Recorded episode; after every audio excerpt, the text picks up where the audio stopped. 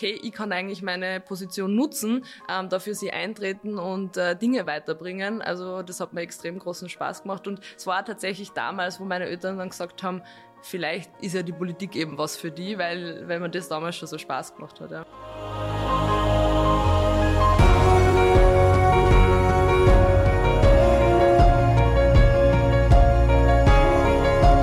Wir wollen, dass Unternehmertum in Österreich den gleichen Stellenwert wie Skifahren hat.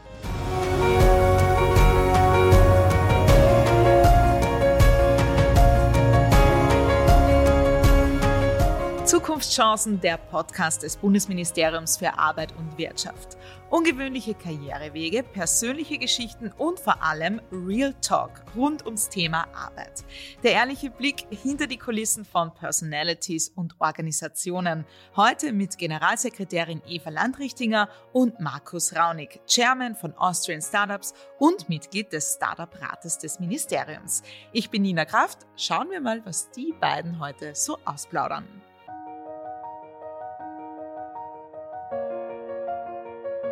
Schön, dass ich euch heute wieder vom Mikro erwischt habe. Generalsekretärin Eva Landrichtinger ist wieder dabei und auch Startup-Experte Markus Raunig.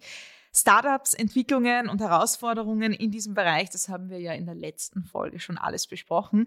Jetzt wollen wir die Menschen hinter euren Funktionen besser kennenlernen. Also die Frage an euch, seid ihr bereit für ein bisschen Private Talk? Jeden Fall. Jawohl. ja, Eva und Markus, ihr seid beide schon recht jung äh, Entscheidungsträger geworden. Und was euch auch verbindet, ist, dass ihr beide schon relativ jung erste Gründungserfahrungen gesammelt habt, wenn man das so sagen kann. Markus, was hast du schon in der Schulzeit gegründet? ja, ich habe einen, ich habe tatsächlich zuerst sogar eine, eine Schu Schülerzeitung gegründet, aber dann, was, was glaube ich mich wirklich zu meiner Liebe zum Unternehmertum gebracht hat, ist, dass ich einen Fußballverein gegründet habe. Also es war immer so, dass mir meine Eltern zuerst als kleines Kind verboten haben, in einem Fußballverein zu spielen, weil sie die Wochenenden nicht nach dem Matchplan eines Fußballvereins planen wollten. Und als ich dann alt genug war, das selbst zu entscheiden, habe ich mir halt ein paar Fußballvereine angeschaut und das waren entweder Wurscheltruppen, wo gar kein Ehrgeiz dabei war, oder das Gegenteil, es war so hyper ehrgeizig, wo dann die Eltern am Spielfeldrand gestanden sind und gesagt haben, sich gegenseitig den Kindern quasi gesagt haben, sie sollen sich gegenseitig die Beine brechen. Und, und das war auch nicht so das, das, das richtige Umfeld für mich. Und dann habe ich halt, ja, drei, vier Jahre lang geraunzt, das, was man halt auch in, in, in Österreich gerne macht, gejammert. Ich habe mich oft darüber beschwert, bis dann mein bester Freund irgendwann mal gesagt hat, ja, wenn wir so oft jammern, warum machen wir es dann nicht selbst besser? Und so haben wir aus der Schule heraus damals einen Fußballverein gegründet und der hat sich super entwickelt und hat mir total den Horizont geöffnet, hey, man kann Probleme auch manchmal selbst anpacken und, und das macht auch richtig Spaß. Wie hat er geheißen, der Club? Äh, der Club heißt RFC oder Royal Rainer FC. Ah, und da hast du schon gemerkt, ähm, Gründen, das ist interessant für dich?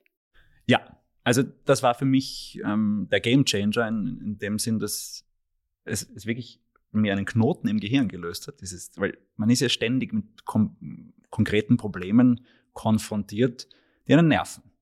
Und es hat mir einfach gezeigt, ja, wenn man diesen einen Schritt weitermacht, hin zum, kann ich vielleicht selbst was daran ändern? Gibt es vielleicht andere Menschen, die das gleiche Problem haben?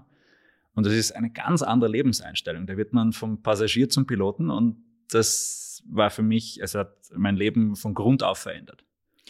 Und dieses Gründergehen steckt auch in dir, Eva. Plaudere aus. Was ist da damals äh, gegründet worden?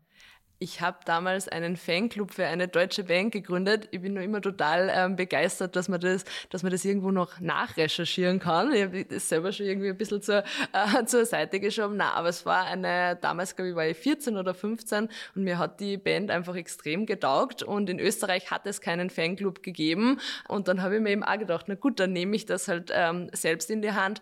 Fantreffen organisiert, Meet and Greets organisiert, natürlich auch Flyer verteilt. Auch da, das hat ein bisschen meine Eltern äh, zur, zur Weißglut getrieben, weil sie mir immer zu die Konzerte fahren hat müssen. Aber trotzdem, also äh, ich glaube, auch wie der Markus gesagt hat, dieses Sehen, dass man selber irgendwie was bewegen kann, dass es auch Leute gibt, ähm, die dann gerne dabei sind, ist ein extrem cooles Gefühl und äh, macht total Spaß. Also es waren die Killerpilze, ja. Und, ja. und die kennen dich tatsächlich noch. Also ich glaube, dass das äh, für so eine Band auch was, was total Schönes ist, wenn es da Menschen im Hintergrund gibt. Äh, wir sind tatsächlich noch immer, noch immer in Kontakt. Momentan ähm, spielen sie zwar keine Konzerte mehr, aber ähm, sollten sie wieder nach Wien kommen, stehe ich sicher wieder in der ersten Reihe. Und dann war es auch noch in der Schülervertretung, also schon sehr früh dieses nach vorne gehen und sich auch mit diesen Themen konfrontieren lassen, die auf eine Zukunft zukommen und lösen. Das war äh, auch bei dir schon sehr früh Thema. Also vor allem die Schülervertretung war mir immer ein besonderes Anliegen, weil ich habe mir in der Schule relativ leicht getan und es hat aber so viele Schülerinnen und Kolleginnen und Kollegen gegeben, die sie vielleicht nicht so leicht getan haben, aber ähm, die trotzdem Interessen gehabt haben und, äh, und ähm, Bedürfnisse, die man irgendwie durchsetzen muss. Und da habe ich mir dann einfach gedacht, hey, ich kann eigentlich meine Position nutzen, ähm, dafür sie eintreten und äh, Dinge weiterbringen. Also das hat mir extrem großen Spaß gemacht und es war tatsächlich damals, wo meine Eltern dann gesagt haben, vielleicht ist ja die Politik eben was für die, weil, weil man das damals schon so Spaß gemacht hat. Ja. Ich wollte gerade sagen, nichts anderes machst du jetzt. Ja, stimmt, ja. Schöner Gedanke. Also, wenn man eure Geschichten so hört, dann könnte man meinen, es steckt womöglich ein bisschen Gründergeist in jedem von uns. Markus, was braucht es zum Gründen? Und auch anders gefragt, was hält uns zurück? Ja, ich glaube schon, dass viel einfach am, am Mindset liegt. Ich glaube, es steckt ein, ein Gründer in jedem. Es ist halt kulturell in Österreich jetzt wahrscheinlich nicht, dass, dass es gang und gäbe ist, dass jeder gleich mal sich als, als Gründer sieht. Es wird sehr stark vererbt leider. Also wenn, wenn die Eltern unternehmerisch tätig sind, dann ist, ist das viel mehr auch eine Option für die Kinder. Aber das ist auch ein, ein Grund, warum ähm, wir ja gemeinsam mit mit der IFTE und gemeinsam auch mit, mit der Unterstützung unter anderem von, von diesem Ministerium, aber auch vom Bildungsministerium, von der Wirtschaftskammer, die, die Youth Entrepreneurship Week gestartet haben in mittlerweile mehr als 100 Schulen in, in ganz Österreich, wo das Ziel ist, Jugendlichen einmal zu ermöglichen, das auszuprobieren. Wie es ist, eine eigene Idee umzusetzen. Das kommt so ein bisschen aus der Historie, weil wir ja mit Austrian Startups vor sechs Jahren gesagt haben, wir wollen, dass Unternehmertum in Österreich den gleichen Stellenwert wie Skifahren hat. Und dann haben wir uns angeschaut, okay, wie hat eigentlich Skifahren so einen Stellenwert in, in Österreich bekommen?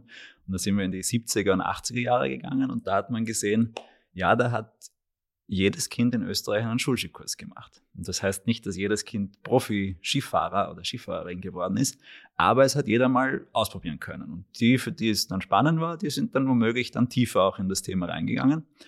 Und genau das war die Idee hinter, dem, hinter der Youth Entrepreneurship Woche in, in den Schulen, dass man genau das auch macht. Sehr spannende Herangehensweise. Schau mal, wann es den Stellenwert vom Skifahren bekommt, oder? Ja, nein, ich meine, man muss ja sagen, wir sind dem Thema wahrscheinlich ein bisschen näher gekommen, aber in erster Linie, weil irgendwie auch das Skifahren einen Stellenwert verloren hat. Also es, es wird dann wahrscheinlich auch irgendwann mal Zeit für eine neue Vision für uns. Aber, aber grundsätzlich ja. Ich glaube, ähm, es gibt noch viel, viel zu tun in dem Bereich und, und ich glaube, das ist auch wirklich meine Grundüberzeugung, da muss sich was tun, weil die großen Probleme unserer Zeit Dafür wird es unternehmerische Energie, Innovation brauchen. Mhm. Fakt ist, dass immer mehr den Wunsch haben, ihr eigener Chef zu sein, selbst in einem Angestelltenverhältnis. Das ist eigenbestimmte, eigenständige Arbeiten ist sehr begehrenswert in der heutigen Zeit. Und das, obwohl wir in einer sehr unsicheren Zeit leben. Wie kann man sich das erklären? Es ging fast widersprüchlich, diesen Wunsch zu haben. Also von, von, von meiner Seite jetzt, ich glaube tatsächlich, dass die auch da die Corona-Krise ein bisschen ähm, einen, einen Anteil dran hat, weil sie dadurch einfach auch die Arbeitswelt total ähm, verändert hat, die Flexibilität viel wichtiger geworden ist. Nichtsdestotrotz glaube ich natürlich, dass einfach mit einer Gründung auch natürlich ein Risiko ähm, ein, einhergeht. Was aber schon und worauf man, glaube ich, in Österreich auch ähm, stolz sein kann, ist, wir sind ja ein KMU-Land und im Optimalfall wird ja mal ein Startup irgendwann einmal zu einem KMU. Das wäre ja wär das, das Schöne. Und ich glaube, äh, dass das eigentlich tatsächlich eine, eine gute Entwicklung ist, dass, ähm, dass jetzt einfach sich mehr Leute auch trauen zu gründen. Und ähm, vielleicht nur, weil, weil du die Youth Entrepreneurship Week ähm, angesprochen hast, ich, ich, bin ebenso davon überzeugt, dass man einfach im Schulalter schon ähm, ansetzen muss und dieses Thema Thema irgendwie behandeln muss. Ich, war, ich habe selber eine Youth Entrepreneurship äh, Woche besuchen können und das ist einfach extrem cool, weil sie wirklich ähm, Schülerinnen und Schüler im Alter von 16 bis 18, also zum Teil kurz vor der Matura, den ganzen Zyklus irgendwie relativ in sehr kurzer Zeit durchmachen, aber ich war total begeistert, an was die alles denken, vom Webauftritt über wie sie dann ihr, ihr ähm, ihre Sache vermarkten wollen, wie sie es verkaufen würden. Also das ist extrem cool und da muss man, glaube ich, tatsächlich ansetzen und dann geht es auch für die Zukunft besser. Hm.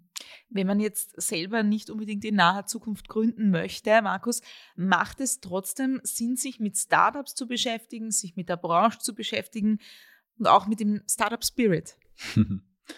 Ja, auf jeden Fall. Ich glaube, es gibt zwei zwei Ebenen da. Einerseits glaube ich, dass dieser Spirit, dieser unternehmerische Spirit, dieser Anpacker-Spirit, ähm, dass der für jeden hilfreich sein kann, dass der ähm, für jeden Horizont erweiternd sein kann. Und da macht es auf jeden Fall Sinn, äh, sich inspirieren zu lassen von Startups, vielleicht auch mal in einem Startup zu arbeiten. Ich glaube, Startups sind sehr spannende Arbeitgeber, weil man sehr früh Verantwortung bekommt und sehr früh Ownership bekommt und, und dadurch auch unglaublich viel lernt. Das muss man auch wollen, aber, aber grundsätzlich glaube ich, ist das etwas, was besonders in der, in der jüngeren Generation sehr stark auch, auch gewünscht wird. Und auf der anderen Seite ist natürlich auch die, sind die Produkte, die Startups ähm, herstellen, sicher auch spannend als, als Nutzer, weil wenn man sich mit Technologie beschäftigt, dann hat man natürlich den Vorteil, dass man oft Dinge auch schon früher ausprobieren kann, dass man irgendwie am Zahn der Zeit ist, dass man dadurch auch seine eigene Produktivität ähm, steigern kann. Was Markus jetzt erwähnt hat, die Vorteile vom Startup-Leben. Das klingt ein bisschen gegensätzlich zur Arbeit im Ministerium. Wie schaut es denn aus? Könnt ihr bei Themen wie Lernkurve, Flexibilität, Weiterbildungsmöglichkeiten und Co. mithalten? Zum Teil auf jeden Fall, weil ähm, wir sind ja, bevor wir BMAW geworden sind, wir waren einmal BMAFJ, also Bundesministerium für Arbeit, Familie und Jugend und waren damals tatsächlich ein neu gegründetes Ressort und wir vergleichen das da, also die Situation damals tatsächlich so ein bisschen mit einem Startup, ähm, weil wir einfach eine komplett neue Struktur aufbauen haben müssen mit äh, den unterschiedlichsten Abteilungen und mit einer Sektion. Also da waren wir auf jeden Fall extrem flexibel.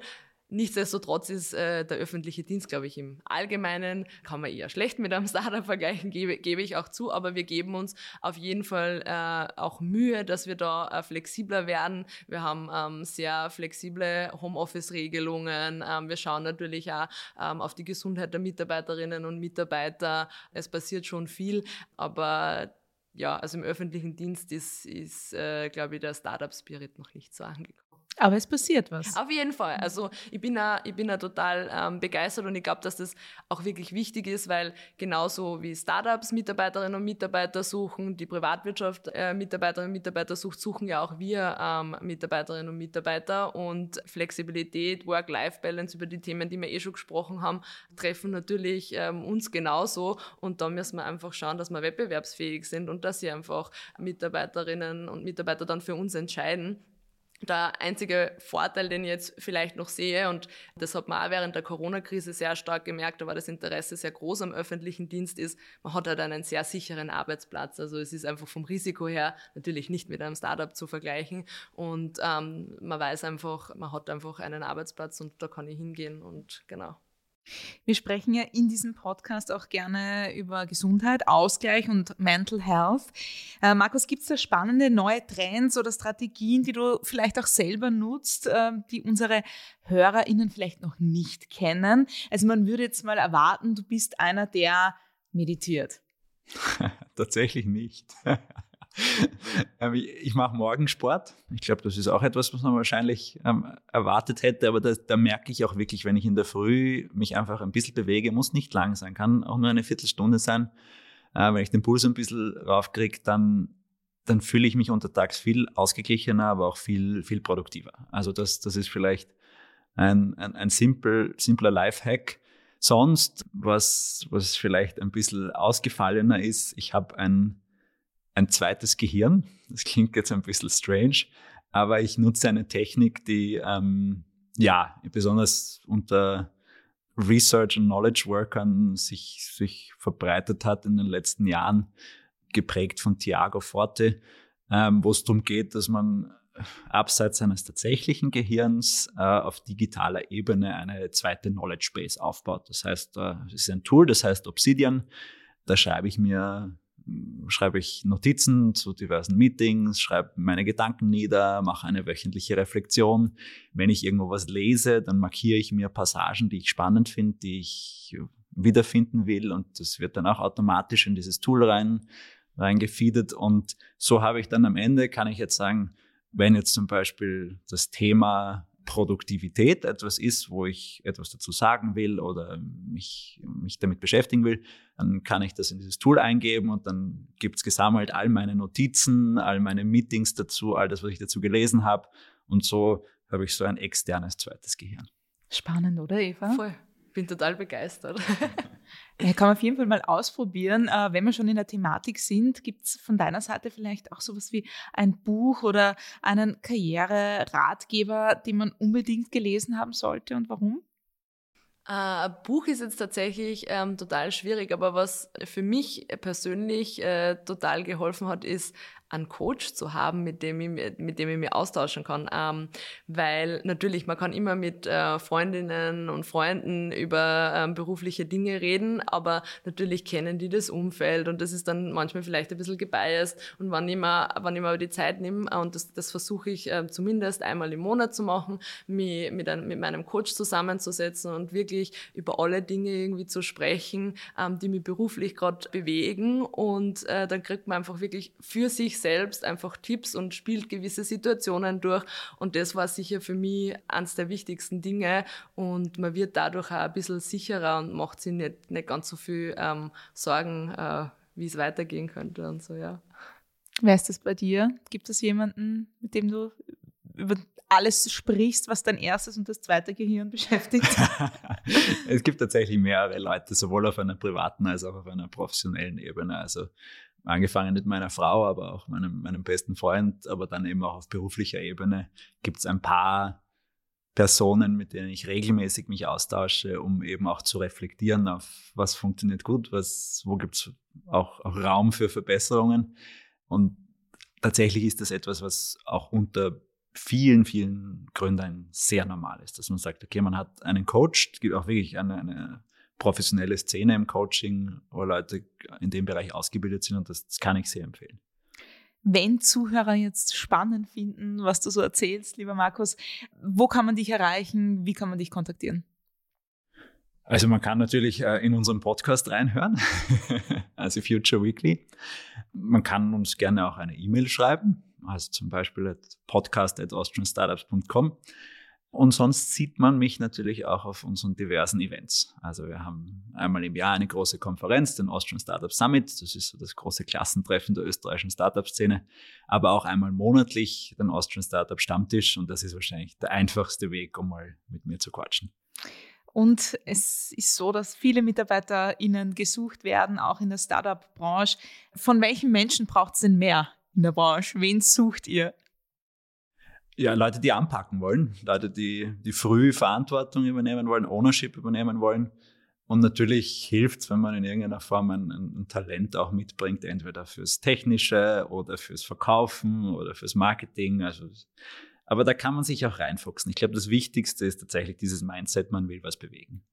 Abschließend, Markus, wenn du jetzt auf dein junges, aber bewegtes Leben mit ganz viel Verantwortung zurückblickst, was erfüllt dich mit Stolz? Puh, ähm, gute Frage. Äh, also tatsächlich, die, die Youth Entrepreneurship Week ist etwas, wo, wo ich sehr viel Dankbarkeit habe, dass das tatsächlich Realität geworden ist. Das ist auch etwas, wo wir lange dran gearbeitet haben. Also ich glaube, das erste Mal in einem Medieninterview habe ich das 2017 oder so erwähnt, eben mit dieser Skifahr-Analogie.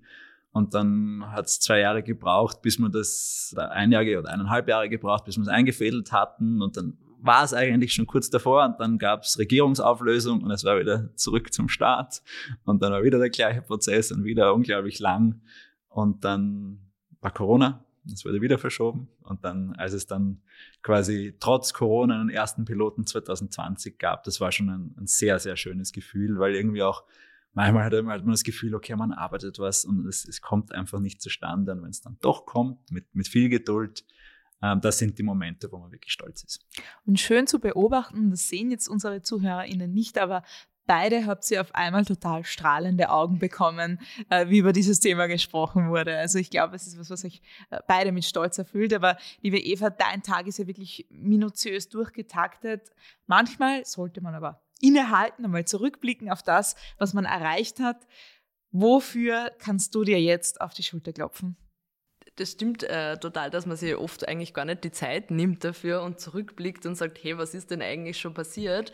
Für mich war es sicher einerseits, schon wie vorher erwähnt, die, die Gründung vom BMAFJ, das quasi neues Startup-Ministerium so ein bisschen und jetzt auch die Zusammenlegung ähm, von, vom Bundesministerium ähm, für Arbeit und ähm, Wirtschaft. Da muss man aber natürlich dazu sagen, das sind alles Dinge, die man alleine ähm, nicht schaffen würde und ohne Team wird das alles nicht funktionieren. Aber jetzt rückblickend ist das auf jeden Fall äh, was, auf das ich sehr stolz bin, dass wir das so gut geschafft haben und jetzt wirklich als Bundesministerium für Arbeit und Wirtschaft da unser unseren Beitrag leisten. Also kleiner Schulterklopfer genau. zum Schluss. Vielen herzlichen Dank, Eva Landrichtinger, Markus Raunig. Danke für den Besuch. Danke. Danke.